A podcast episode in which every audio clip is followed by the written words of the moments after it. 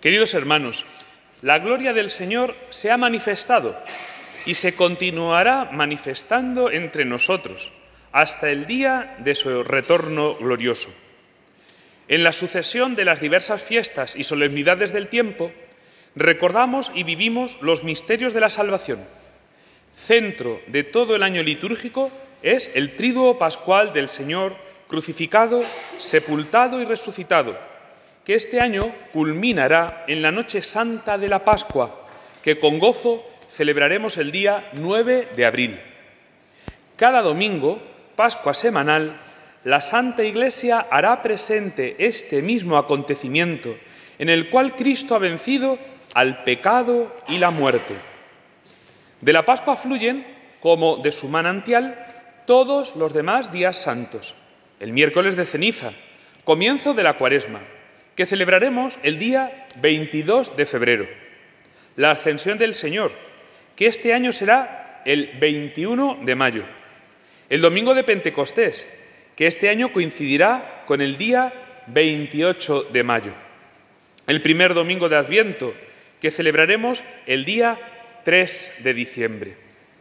También en las fiestas de la Virgen María, Madre de Dios, de los apóstoles, de los santos, y en la conmemoración de todos los fieles difuntos, la Iglesia, peregrina en la tierra, proclama la Pascua de su Señor.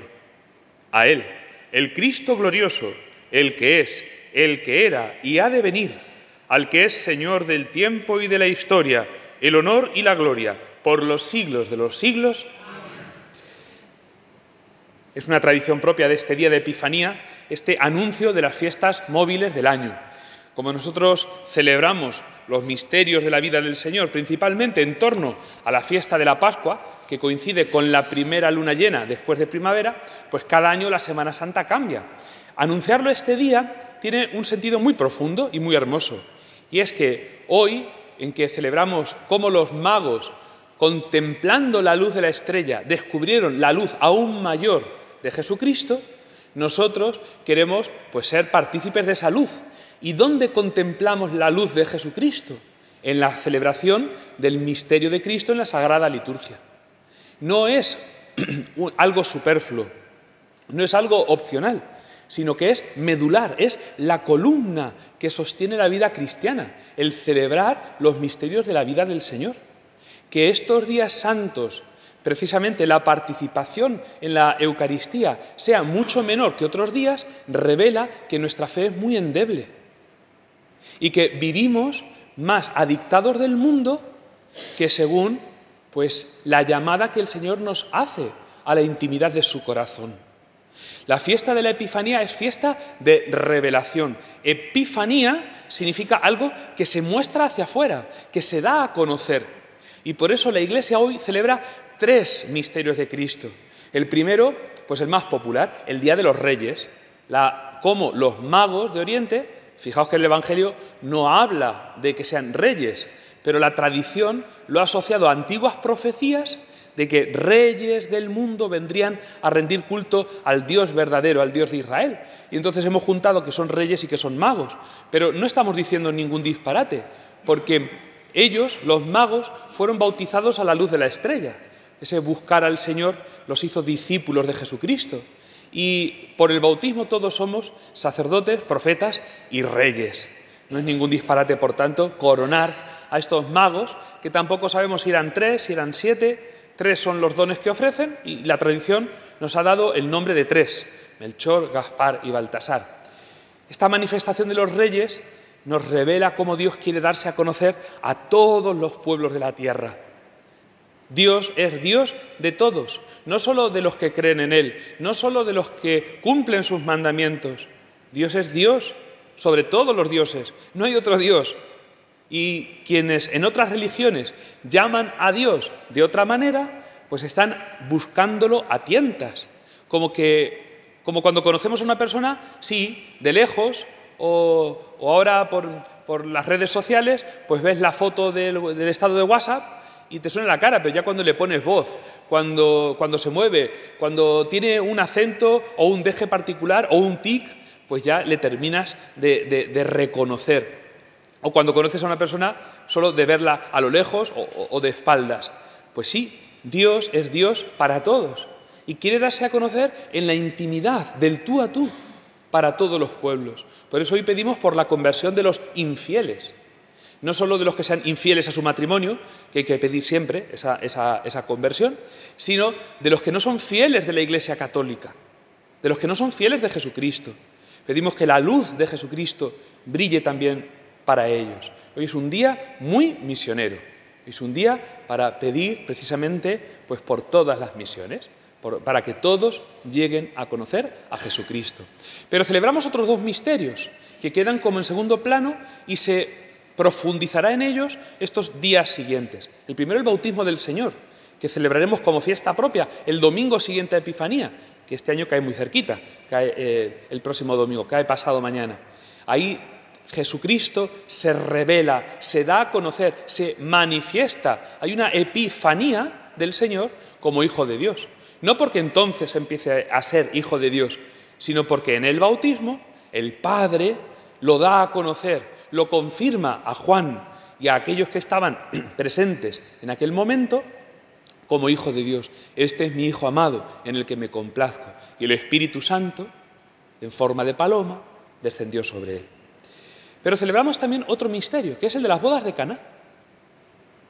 Las bodas de Cana es también manifestación de la gloria, de la gloria de Jesucristo, que es capaz de sacar vino del agua. Y aquí hay un misterio más profundo, porque el hombre, con todos sus buenos deseos, con todos sus buenos propósitos, con todos los buenos proyectos que nos planteamos, ¿cuántas veces fracasamos? Ni os habéis apuntado al gimnasio, ni habéis empezado a estudiar, ni habéis empezado la dieta, o si la empezaste ya la habéis dejado otra vez. Entonces, somos carne de deseo frustrado. Y esto nos pasa muchas veces. Y muchas veces nos puede llevar a desesperarnos. Porque todo lo bueno solo es agua. No podemos convertirla en vino. Necesitamos la gracia de Dios. Y Dios viene en nuestro auxilio precisamente para, con su gracia, por su fuerza, por el misterio de su poder sobrenatural, que excede todo conocimiento, que va más allá de toda fuerza humana, lo que tú no puedes, Dios lo puede. Lo que tú no puedes, Dios lo puede. Pon tu agua a los pies del niño Jesús. Pon tus buenos propósitos, tus buenos deseos, pero deja que sea el Señor el que guíe, el que realice su obra en ti. No desesperes, vuelve a intentarlo, pero inténtalo con Jesucristo. Inténtalo con Jesucristo. Acude a la Virgen. No tenemos vino, nos falta mucha alegría en nuestra vida. Los magos, cuando descubren la estrella, se llenan de alegría. Y en nuestro mundo, lleno de ruido, de bullicio, de toda la juerga que sabemos montar y que arrastra a tantas almas, en realidad, ¿qué alegría nos queda? Yo estos días he podido estar en Madrid, estando con, mis padres, con amigos, y pasé por, eh, por el corte inglés que hay al lado del sol, que sabéis que montan ahí madre mía, eso, eso, eso, es horrible, de grande y de exageración. Lo de Cortilandia, que a lo mejor os suena, bueno, en Madrid es muy famoso. Y es muy famoso pues, que vayan las familias a ver pues, como un gran espectáculo en las paredes del centro comercial, con música, con luces, con autómatas, con muñecos que se mueven y a los niños pues, les gusta mucho. Y había una inmensa cantidad en cada pase, porque eso lo van haciendo no sé si cada media hora, cada hora, no sé, cada cierto tiempo. Había una inmensa cantidad de gente. Pero yo pensaba, ¿cuánta gente de esta tiene en su casa una enfermedad, un divorcio, una custodia compartida? Los padres en la residencia que no, pueden, no saben, no quieren ir a verlos. ¿Cuánto sufrimiento habrá detrás? Porque luego lo sabemos, porque también es verdad que hay mucho trabajo y hay mucho amor, pero hay mucho dolor en el mundo. ¿Y dónde nos da alegría? ¿Qué nos da alegría? ¿Distraernos un rato con las luces de artificio? No, busquemos la estrella. Busquemos la estrella que nos llevará hasta el niño y aquello que parece insignificante y que parece débil e impotente resulta que es Rey de cielos y tierra, que es el que ha sido engendrado antes que el lucero de la aurora y que brilla por siempre. Nosotros lo hemos descubierto y por eso estamos aquí esta mañana, celebrando la Eucaristía. Nosotros lo hemos descubierto y sabemos que en la adoración, en la adoración de Dios, cuando damos culto, aunque sea en nuestra habitación, y le rendimos nuestro corazón y le entregamos nuestra vida, pero sobre todo en la adoración eucarística, donde está Dios verdaderamente. En la adoración eucarística hemos encontrado nuestra alegría. La estrella que nos ha guiado hasta Él, pues será nuestro deseo, nuestras buenas intenciones, nuestra necesidad. Pero también nosotros, como los magos, queremos llegar hasta Jesús y lo reconocemos realmente presente en el pan y en el vino, que no son pan y vino, que son el cuerpo y la sangre del Señor. Y esta adoración de la presencia real de Jesucristo se convierte para nosotros en una verdadera fuente de alegría. Por eso los magos, advertidos por el ángel, vuelven por otro camino, no solo para eludir a Herodes, que tiene un falso interés en Jesucristo, quiere aprovecharse de él, como tantas personas hoy buscan a Jesucristo para después abandonarle, para después crucificarle, para después aprovecharse de él. No, vuelven por otro camino, vuelven cambiados. Y si a nosotros, que somos fieles a nuestra hora de adoración en la capilla los miércoles, no nos ha cambiado todavía el Señor, no desesperéis, porque el barro necesita muchas vueltas en el torno del alfarero para adquirir la forma que Dios le quiere dar. Y hace falta humedecerlo muchas veces el barro con las lágrimas de nuestra contrición. Y hace falta muchas veces volverlo a reformar y quitarlo del torno y volverlo a hacer un pegote y, lo sufrimos cuando muchas veces en nuestra vida experimentamos la cruz. Pero es el Señor que está trabajando nuestra alma para hacer en nosotros una vasija de barro, sí, pero para contener algo precioso, para contener un agua que resplandece, porque es el vino de la nueva alianza, del trato que Dios quiere hacer con nosotros. Tú eres para mí, yo soy para ti. Acudamos hoy a este altar como los magos, deseosos de encontrarnos con el niño y de entregarle lo mejor que tenemos. Oro porque es rey, incienso porque es Dios, mirra como un ungüento medicinal porque es hombre y va a sufrir. Cada uno de nosotros sabrá lo que tendrá que darle de oro, de lo mejor que tenemos, de nuestra riqueza, de incienso, de nuestra oración, de nuestra alabanza, de mirra, de ofrecerle nuestros dolores.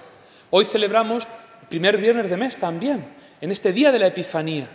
Y el corazón de Jesús es el verdadero tesoro, es el regalo que Dios nos hace.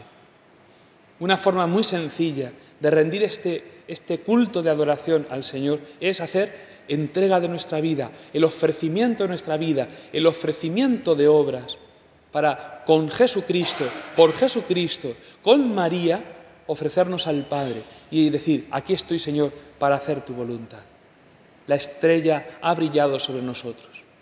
No dejemos que otras luces, que a lo mejor pueden ser mucho más sugerentes, nos distraigan.